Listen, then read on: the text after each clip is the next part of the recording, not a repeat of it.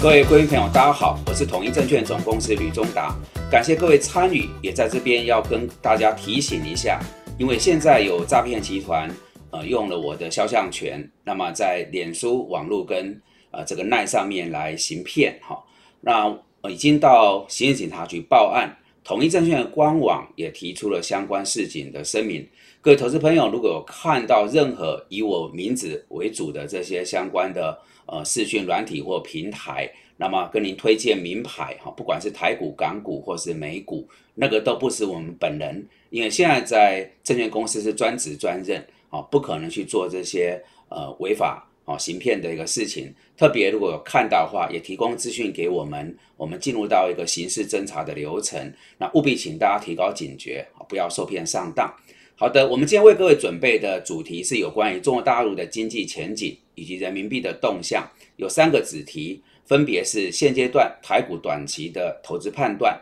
再来是中国大陆未来的前景，还有人民币在这一波为什么相对比较强。我们先看台股的部分，那么台股在最近比较大的动荡，基本上还是来自于呃俄乌战事，美国的通膨创了四十年新高，以及联准会。啊，它的一些相关的呃讯息一直在牵扰市场。那怎么观察？我想万七这里是一个保卫战哈，在它上下这样动荡，所以万七先看一个呃技术面的指标。另外就是金融股，金融股是这一波呃台股在呃往前进的一个呃主要的族群，但现在也偏弱，偏弱它自然就拖累了呃指数的表现。那有提到说金融股后市怎么去做布局？我个人的建议是这样，因为眼前呢，这个动荡来自于联总会在五月四号台北时间开会前呢，一直会有官员对外喊话。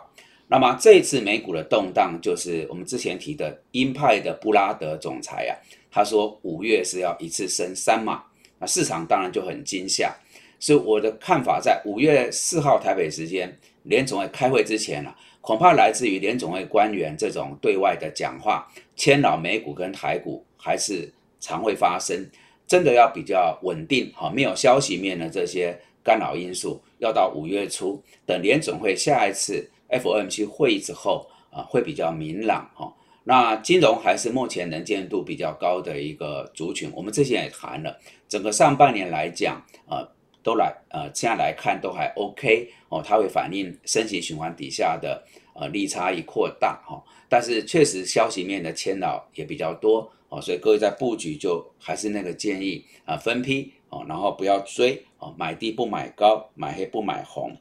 还有一个观察点就是以台积电为首，我们看现在这个情况很明显，就是外资在卖超台积电疑虑仍然没有沉淀。那原因就来自于我们多次提到的，美国十年期公债殖率现在逼临将近三趴，这个其实蛮令人意外的，就反映整个市场对通膨升温的预期已经到了一个相对的最高点。那在这种条件底下，你有再好台积电基本面，恐怕基于这个机会成本跟筹码面，资金还是会外移。那整体而言，如果台积电为首没有办法稳定的话，对台股来讲，它就是相对我们要比较偏防御保守一些，那么成交量也是观察点。呃，整个多头如果打出第二只脚，要先站稳五日线哈。那整体而言，俄乌战事，那各方的制裁加剧了通膨升温。美国三月份的消费者物价指数跟工业生产的物价指数都创了四十年新高，因此有关于这个升息跟缩表啊，来压抑高涨的通膨。相关的消息面就沸沸扬扬，那这个对市场是一个相当大的干扰因素。最后，就中国大陆的这个长三角这里的封城，已经冲击到台厂四月的营收。但是随着上海跟苏州有逐渐放宽，慢慢的这个事情要淡化。呃，我们的焦点还是得回到美国的财报跟联总会官员相关的讲话。那结论就是市场多空的讯息是交杂，观望的气氛浓烈。在没有出现一个比较明朗的讯号以前，还是多采取审慎的操作。那么一定要操作，我们的建议以美股为首，这一波比较强的股票是过去我们比较没有留意的，包含公用事业里面的电厂、天然气的碳勘，哦，然后储能、绿能，呃，这个所谓的替代性能源，还有电信，最后就是零售。那各位在追踪的发现，这个在过往比较不是一个主流，但是一定要挑选的话，我想美股的指标股在这里，各位可以考虑付委托，还是联动到台股里面的一些相关的个股。那么有关以美国联准为首，呃，主要央行的一个升息是值得关注。那么这是最新的一则讯息，我个人很在意，因为纽西兰啊是所有先进国家里面比较小的经济体。它在先进国家的央行升息是个金丝雀的概念，也就是它如果动的话，其他主要国家的央行也会跟着联动去升息。当它一次升两码，创二十年、二十二年来最大幅度，就代表什么？过去我们认为央行的升息大概一码是比较实验性质，但这一波下来，显然都是一次升两码，意味着这个通膨是又急又快。那主要央行只能采取比较高的一个。紧缩来压抑通膨，而这个对市场的资金是比较不利的。那财报的部分以美国为首关注，包含呃大陆的封城对订单供应链的影响。那么这里物料上涨，呃薪资上涨对利润的压缩。那全年的这个资本支出目标是否能够维持？另外就是强势美元，呃是否已经造成美国这些大型指标公司营收的压力？哦，这是有关于。那后续这些美股财报周对台股我们要关注的哈。好，我们这边结束第一个子题，那么接着焦点摆到第二个，就有关于大陆经济的前景。结论先跟各位说哈，整个这一波这样下来。大陆的状况其实是非常的混沌啊，艰难复杂，所以所有跟大陆有关的呃个股，包含中国收成股、中国概念股，整个以大陆内需或是生产制造为主的台股的族群或是个股，建议在这个阶段大家都多一点审慎保守啊，尽量是比较观望的一个态势。那我们一个一个来，首先大陆当局的这个清呃清零防疫啊，其实对经济来讲是一个很大的杀伤力。呃，最直接是后续要观察的。假设这个清零防疫的政策继续实施下去，那么冲击到大费的大陆的消费，这当中包含 PC、MV 哦等等所谓的消费性的电子商品，它的景气意思一定是整个弱化，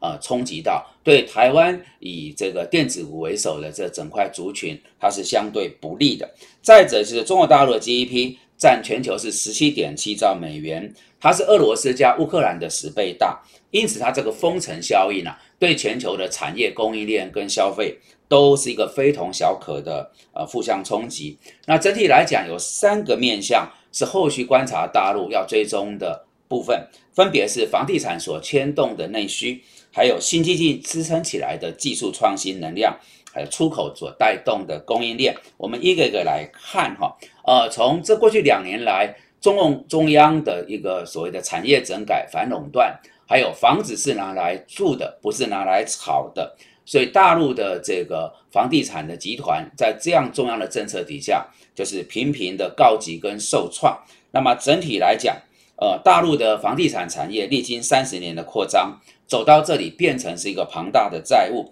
而这个债务看起来情势很清楚，是会丢给国家跟中央。所以呢，在房地产增值的时候，大家都憧憬明天会更好。可是现在情势是高价走到尽头，庞大债务在眼前，而整个对大陆的经济就是一个拖累。呃，我个人认为，这是现阶段观察大陆经济很不清楚，是个黑洞啊，应该是一个所谓潜藏最大的一个危机所在。各位要多做一点关注。也就朋友们，如果在大陆有资产，还是买一些跟大陆房产有关的标的，要多一些。呃，审慎、戒慎恐惧。还有一点就是，美国要求大陆在美呃美国上市的两百七十一家企业要接受所谓的呃这个问责法案，揭露财报。那这个会使得大陆有一些企业过去是靠做假账啊，呃来呃这个炒股啊，它就纷纷会现形，恐怕会有不少的中资企业陆续会从美国股市来呃这个下市哈。那新经济的部分。是过往这十年大概带动大陆经济的亮点，但是随着国家安全呃的考量，中共不可能允许这些国家的呃资料库啊呃落在所谓美日敌对势力的投行手上，所以以阿里巴巴、腾讯为首这些公司啊相对就承压整改哈呃反垄断。那这个如果技术创新的能量支撑了十年大陆的一个亮点，走到这里，这个亮点其实也是淡然。啊弱化哈。那最后就是供应链，刚刚我们提到，呃，如果疫情是采取清零，然后有供应链上面航运的一个断裂来讲，出口恐怕也是不振。所以我们的结论就是，从它的呃这个清零的防疫、技术创新面临产业整改的一个负向冲击，房地产现在呃是一个比较呃艰难啊，比较是艰险的局面。那最后出口带动了供应链。也有疑虑等等，大陆可能已经成为全世界经济比较不确定的因素。最后我们对焦在人民币，这个倒是非常有意思哈。虽然我们对大陆经济前景是看保守，但人民币是过去半年来全球非美元货币里面相对比较强、比较走升的局面。那为什么？很奇怪哈。我们来看一下，那么你景气在弱化，呃，人行在宽松，GDP 又下修，股市也大跌。为什么人民币会走强？那原因其实是跟俄乌战事有关。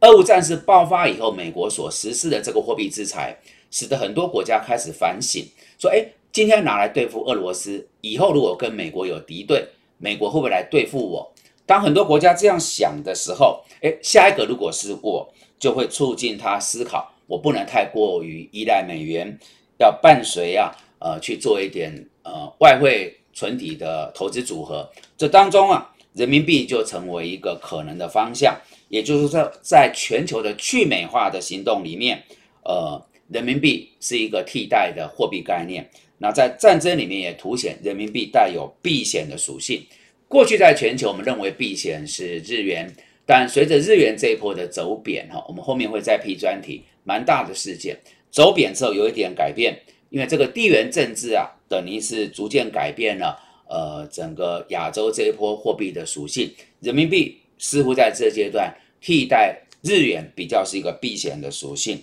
最后我们就是要观察，随着沙特阿拉伯开始跟中共啊，他用人民币来计价买卖石油，还有俄罗斯这次被制裁也朝向去美化，而中俄两国是一个盟邦哦，一个高度连结的概念。那还有一个伊朗哦，它是公有国，也逐渐在向人民币靠拢啊靠拢。那如果全球的几个相关国家都有一点是比较大的经济体啊，逐渐在去美元化走向跟人民币这边的对接，那可能呃短期来讲是还好，但是要讲的就美元这个霸权开始有松动。我可以这样说定调，有生之年还是美元霸权，但是它就不是像过去这样主导性的，逐渐的。美元霸权有松动，那人民币会迎接一个比较好的发展机遇。在这一次的俄乌战事，似乎开了一个呃里程碑。哦，这个是建议大家，也许整体我们对大陆的经济跟股市相对是看比较保守，